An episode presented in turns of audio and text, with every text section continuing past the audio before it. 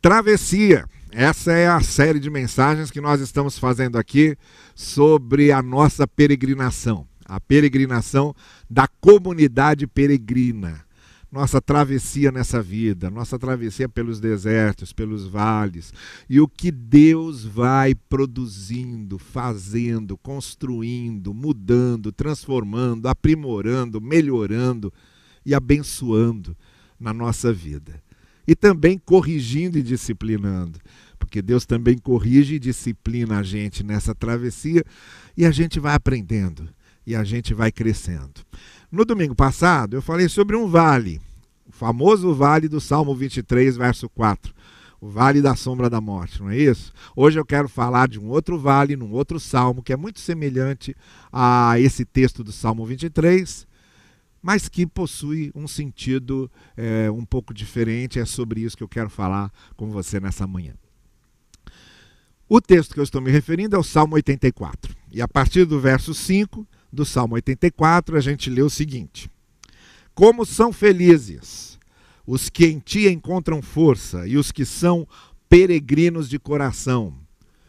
Repare bem nessa expressão: peregrinos de coração.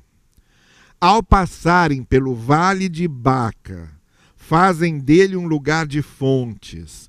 As chuvas de outono também o enchem de cisternas. Preste bem atenção nessa expressão vale de Baca, que é muito importante para o que eu quero falar com vocês essa manhã. E no verso 7, prosseguem o caminho de força em força, até que cada um se apresente a Deus em Sião. Olha, tem algumas coisas que eu quero falar sobre esse salmo que eu acho essenciais para nossa reflexão a respeito dessa nossa travessia, dessa nossa caminhada, dessa nossa jornada. Originalmente, o Salmo 84 era um salmo que se referia a essa peregrinação que o povo de Deus fazia até o templo, tá bem? Então, essa caminhada não é? Essa viagem que faziam de diversos lugares ali é, na Palestina. Vinham da Galileia, que era aquela região mais ao norte, onde ficava o lago da Galileia. Era uma região mais bucólica, mais agrária, mais simples, não é? Ou vinham da Transjordânia, ou vinham de algum outro lugar onde havia judeus fora de Israel, ou vinham da própria Judéia e todos peregrinando para Jerusalém, para o templo.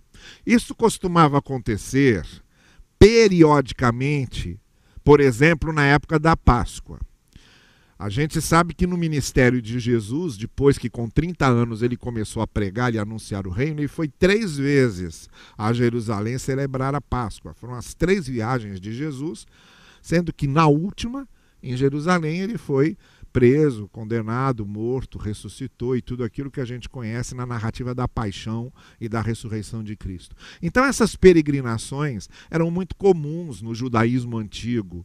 As pessoas saíam das suas casas, dos seus locais de moradia e faziam uma peregrinação até o templo para oferecer o sacrifício no templo, para se sentir mais perto do seu Senhor, do Senhor das suas vidas. Era muito comum acontecer isso.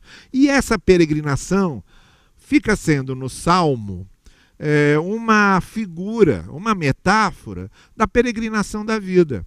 Então, quando o salmista diz, lá no verso 7, cada um vai chegando e se apresentando a Deus em Sião, não é? é Sião era o monte onde ficava o templo de Jerusalém. Então era uma figura do que acontece na nossa vida, não é? A gente sai é, e peregrina até o momento em que vamos nos apresentar a Deus na Sião eterna, não é? No templo eterno, na vida eterna. A nossa peregrinação aqui, ela continua, é uma travessia que prossegue até a nossa morte. E nós temos a fé, a confiança de que a morte é essa travessia também para a Sião eterna, eternamente na presença de Deus, na vida que Jesus Cristo garantiu que nós teríamos, não é? Então tem essa força metafórica, essa força ilustrativa. E o Salmo 84, nesse trecho, então usa esse recurso, né, dessa imagem do povo peregrinando, para falar dessa travessia que nós temos na nossa vida. E essa travessia que nós temos na nossa vida tem algumas coisas que eu gostaria então de extrair para acrescentar a tudo que a gente já tem visto sobre travessia, mas acrescentar a esses princípios algumas coisas aqui do Salmo 84. A primeira expressão que eu pedi para você prestar atenção foi a expressão que aparece no verso 5. Como ele diz assim: São felizes os que em Deus encontram força, aqueles que são peregrinos de coração. Peregrinos de coração é uma expressão que se refere a algo que somos essencialmente. Não é? Uh, se eu digo para você, é, é de coração que eu estou falando isso. Eu digo o quê? Eu digo que eu estou sendo sincero, que eu estou sendo autêntico, que eu estou falando do fundo da minha alma, não é? Quando eu digo para você, o meu coração está repleto de alegria. O que, eu estou querendo dizer com isso? Que, essencialmente, eu estou desfrutando da alegria, do, do, do, estar feliz, do estar alegre, do estar bem, do estar realizado. É um sentimento interior que toma conta de mim. Não é? a, a linguagem judaica via o coração como a centralidade da vida. Não é? Por isso que Jesus Cristo, lá no, no, no Evangelho, ele vai dizer que temos que ter muito cuidado com aquilo que está no nosso coração, porque o que sai pela boca é o que vem do coração. Não é? E, e o, o, o, escritor no Antigo Testamento já dizia: é do coração que saem todas as os desejos, os pensamentos, não é? Ah, os planos. Tudo nasce no coração coração, então, é o símbolo dessa essência, dessa centralidade da vida. Então, quando o Salmo 84 está falando peregrinos de coração, ele está dizendo é aqueles que sabem que somos essencialmente peregrinos. Que o que caracteriza a nossa vida aqui é sermos peregrinos, sermos passageiros, sermos efêmeros, sermos transitórios, estamos sempre peregrinando. Então, isso é uma é, visão que nós temos logo direta do texto. Agora, uma visão indireta é quando se fala em peregrinos de coração, é um coração disposto a mudar. Quem é peregrino de coração, ele tem um coração que também é peregrino e que também está disposto às mudanças, aos aprendizados, não é? As lições que a gente pode tirar da vida. É um coração que está disposto aos arrependimentos, é um coração que está disposto aos quebrantamentos, às contrições. Um coração que não é inflexível, portanto, ele não é um coração rígido, duro, que não se deixa tocar, que não se deixa transformar. Pelo contrário, ele é um coração é, que muda, que se deixa tocar, que se deixa sensibilizar, que se quebranta. Não é? é tem um, um compositor popular que tem uma música que ele termina dizendo assim: Eu não quebro, não. Ele falando das pessoas que tentam é, bater nele para quebrá-lo. E ele diz: Eu não quebro, não, porque eu sou macio. né? A gente às vezes ouve isso, pensa que ele vai dizer outra coisa. Né? Eu não quebro, não, porque eu sou durão. Eu não quebro não porque eu sou resistente. Ele não. Ele, como é típico dos bons poetas e dos bons letristas, né? Ele dá uma rasteira em todo mundo e ele diz: "Eu não quebro não porque eu sou macio". E as coisas macias não quebram. Por quê? Porque as coisas macias são flexíveis. As coisas macias sabem se adaptar. As coisas macias se adequam. Não é? E isso é o coração peregrino.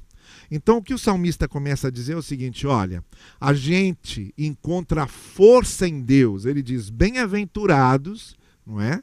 Felizes, realizados são aqueles que em ti encontram força, porque eles são peregrinos de coração. Que força é essa? Que resistência é essa? Que renovação é essa que a gente encontra em ti, em Deus? É a renovação que pode acontecer só no coração que é peregrino, no coração que está disposto a mudar, no coração que está disposto a aprender.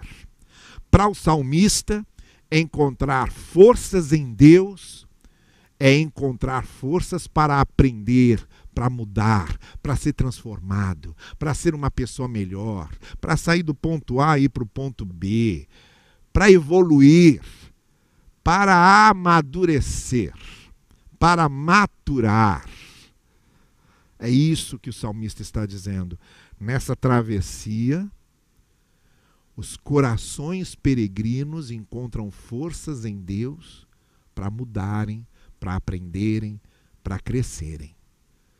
Mas só os corações peregrinos, os corações duros, os corações fechados, os corações que se acham donos da verdade, os corações que acham que sempre têm razão, os corações inflexíveis, dogmáticos, os corações fundamentalistas, os corações enrijecidos pela instituição, pelo tradicionalismo, os corações cheios de si, os corações cheios do eu, esses não conseguem aprender nada, não mudam, não melhoram nada, porque não são os corações peregrinos, os corações abertos às mudanças, os corações abertos à caminhada, os corações abertos à travessia, os corações abertos à peregrinação e a tudo que a gente aprende na peregrinação. Como a gente muda? Como a peregrinação vai mudando a gente. Eu costumo dizer que nós não, costum, não conseguiríamos conversar conosco mesmo se nós nos encontrássemos com o que éramos há 20, 25 anos, 30 anos atrás. Eu sempre me lembro do conto do Jorge Luiz Borges, não é o escritor argentino, que é no conto ele está sentado num banco em frente ao rio Siena na, na, em Paris e se senta do lado dele um jovem que começa a conversar com ele. Ele acha o jovem parecido com alguém, mas não consegue se lembrar quem. Mas ao mesmo tempo ele acha também, ouvindo a conversa daquele jovem, tão ingênuo, tão infantil, tão ridículo muitas vezes. Aí de repente, ao longo da conversa, ele vai prestando mais atenção, mais atenção e se reconhece no jovem e diz: Esse jovem sou eu.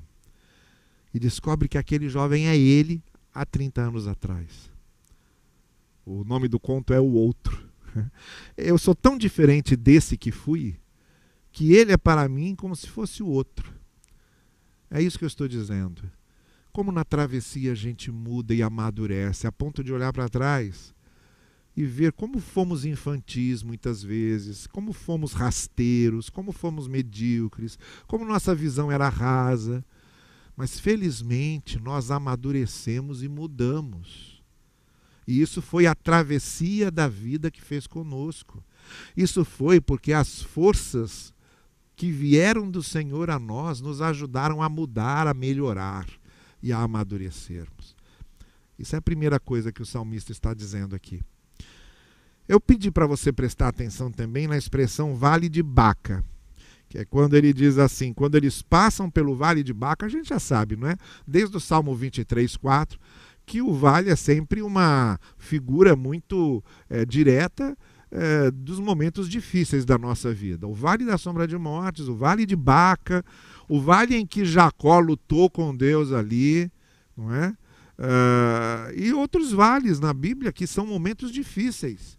Metáfora de momentos difíceis da vida. Nessa travessia a gente passa por muitos vales. Esse aqui era o vale de Baca. Não se sabe exatamente onde era esse vale. Ainda não se tem elementos históricos ou arqueológico, arqueológicos para dizer com certeza a que região esse vale está se referindo. Mas o nome Baca provavelmente se refere a algo árido, a algo seco. Então, o Vale de Baca seria desértico, árido, seco sabe? Onde você não consegue plantar nada, onde ali a areia é, é dura, é ressequida. E isso serve então como uma figura desses momentos mais áridos. Não é? Você tem o vale de sombras lá do Salmo 23 e você tem o vale seco, o vale árido, o vale desértico do Salmo 84. Mas tem uma coisa que ele diz aqui sobre isso, que é quando ele diz: aqueles que são peregrinos de coração, são fortalecidos por Deus e nessa peregrinação vão melhorando, vão amadurecendo, eles fazem desse lugar um lugar de fontes. As chuvas de outono também o enchem de cisternas. Isso é, até aquele vale seco de Baca, quando os bem-aventurados, fortalecidos por Deus, que são corações peregrinos, que crescem, que amadurecem, que aprendem, até os vales de Baca eles conseguem transformar em lugares férteis. Olha que coisa.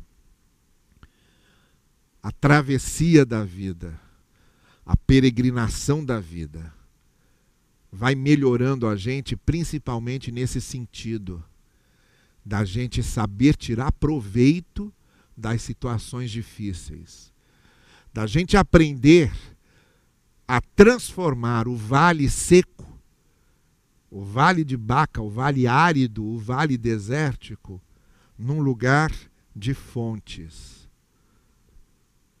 em que chuvas de outono começam a fazer cisternas. Sabe uma outra maneira que eu acho que o salmo tem mais a ver com isso, com essa figura? Uma outra maneira em que a gente transforma os vales de Baca, os vales desérticos, em terra molhada quando a gente chora em cima delas. O que eu tenho a impressão é que o salmista está dizendo: olha, esses que são peregrinos de coração fortalecidos pelo Senhor, atravessando o vale de Baca, deixam a terra molhada, porque eles choram sobre ela. Essas chuvas vêm dos seus olhos, suas lágrimas regam essa terra e é das lágrimas regando essa terra que as coisas vão brotar. Olha que coisa bonita. Quando a gente é capaz de entender que muitas vezes as fases do nosso choro, as fases do nosso sofrimento, as fases do nosso pranto estão semeando alguma coisa. Também servirá para que a terra fique umedecida, para que algo brote de lá. Nosso choro, nosso pranto, as dificuldades da vida, as coisas que nos ferem, as coisas que nos machucam, as coisas que às vezes nos humilham, as injustiças da vida, as dores da vida, as feridas da vida, ajudam a semear essa terra, a tornar essa terra fértil. Porque nessa travessia a gente aprende que não são só os momentos bons que produzem coisas boas, os momentos ruins também. É lá na frente que nós vamos descobrir o que, que esse Vale de Baca de 2020, com muitas lágrimas que foram derramadas aqui nesse vale de 2020, com muito pranto que foi derramado aqui nesse vale de 2020, com muita dor, com muito sofrimento, derramado sobre a terra seca, sobre a terra árida, sobre a terra desértica desse vale de Baca do ano de 2020, só lá na frente é que vamos saber o que, que nossas lágrimas produziram aqui. Que é que esse sofrimento resultou? O que, que essas chuvas de outono conseguiram fazer com que as cisternas, que a gente nem está enxergando, se encham. É disso que o salmista está falando. Então, só para recordar, os peregrinos de coração conseguem forças do Senhor, não é para que nunca tenham um problema, não, é para aprender com os problemas, é para crescerem, para melhorarem. Esses corações peregrinos, que são corações abertos à mudança, abertos à maturidade, abertos à transformação. E a travessia faz isso. Transforma corações, transforma caráter, transforma pensamentos, transforma vidas, mas só para os corações peregrinos. E a segunda coisa, às vezes a gente olha para esse vale de Baca tão seco, tão árido, tão deserto e acha que não vai brotar nada de lá. Não, muitas vezes as lágrimas que nós estamos derramando ali é que vão fazer muitas coisas serem produzidas e frutificarem ali. Sabe-se lá, mas é o que acontece na travessia. Na travessia acontece muito isso. Momentos difíceis que acabam se transformando em momentos gloriosos. E a terceira e última coisa que eu quero mencionar. Eu comecei falando disso e volto a isso. Estamos prosseguindo no caminho de força em força. Ele está falando daquilo lá. A gente vai sendo fortalecido pelo Senhor nesse momento aqui, chora aqui, sofre aqui, é fortalecido pelo Senhor aqui, muda aqui, se transforma aqui, melhora aqui, aí a gente vai para a fase seguinte. Na fase seguinte, de novo, a gente encontra um outro vale de Baca, chora, pranteia, é ferido, sofre, mas ali ao mesmo tempo estamos sendo transformados, os corações peregrinos estão melhorando, e aí a gente vai para a fase seguinte, e é isso que o salmista está chamando de, de força em força. De cada fase para cada fase de cada fortalecimento do Senhor para cada fortalecimento do Senhor, até o momento em que ele diz: a gente chega lá no Monte Sião e se coloca diante de Deus. Eu já disse que isso aqui se referia ao templo, mas é uma figura do que se refere à vida. Vai chegar um momento em que vamos chegar lá na Sião celestial.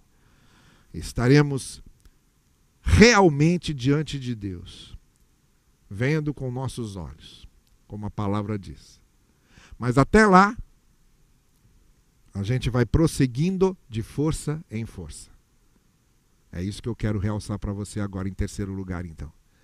Essa nossa travessia é um prosseguimento, é um segmento, é um seguir adiante, de fase em fase, de força em força, de experiência em experiência, de momento em momento, de situação em situação, de circunstância em circunstância porque a nossa vida, essa travessia, essa peregrinação que estamos, ela é feita de momentos, de fases, de situações. E a gente vai vivendo cada uma delas. O que importa é que estamos sendo fortalecidos de força em força, de crise em crise, de fase em fase, prosseguem o caminho de força em força, por quê? Porque em todas essas fases, em todos esses momentos, em todas essas circunstâncias, em todas essas situações, o Senhor está conosco. O Senhor está comigo, o Senhor está com você. Coração peregrino, continue nessa travessia. Deixe que o Senhor faça as mudanças que ele precisa fazer no seu coração. Amadureça o que você pode amadurecer, aprenda o que pode aprender, tenha um coração aberto a mudanças, um coração peregrino. Ao mesmo tempo, lembre-se que muitas vezes suas lágrimas, seus sofrimentos estão regando aquela terra. E você não sabe o que, vai nascer dali. Mas rega a terra, umedece a terra os momentos de provação e privação na vida são momentos que podem ser transformados em momentos muito férteis na nossa vida.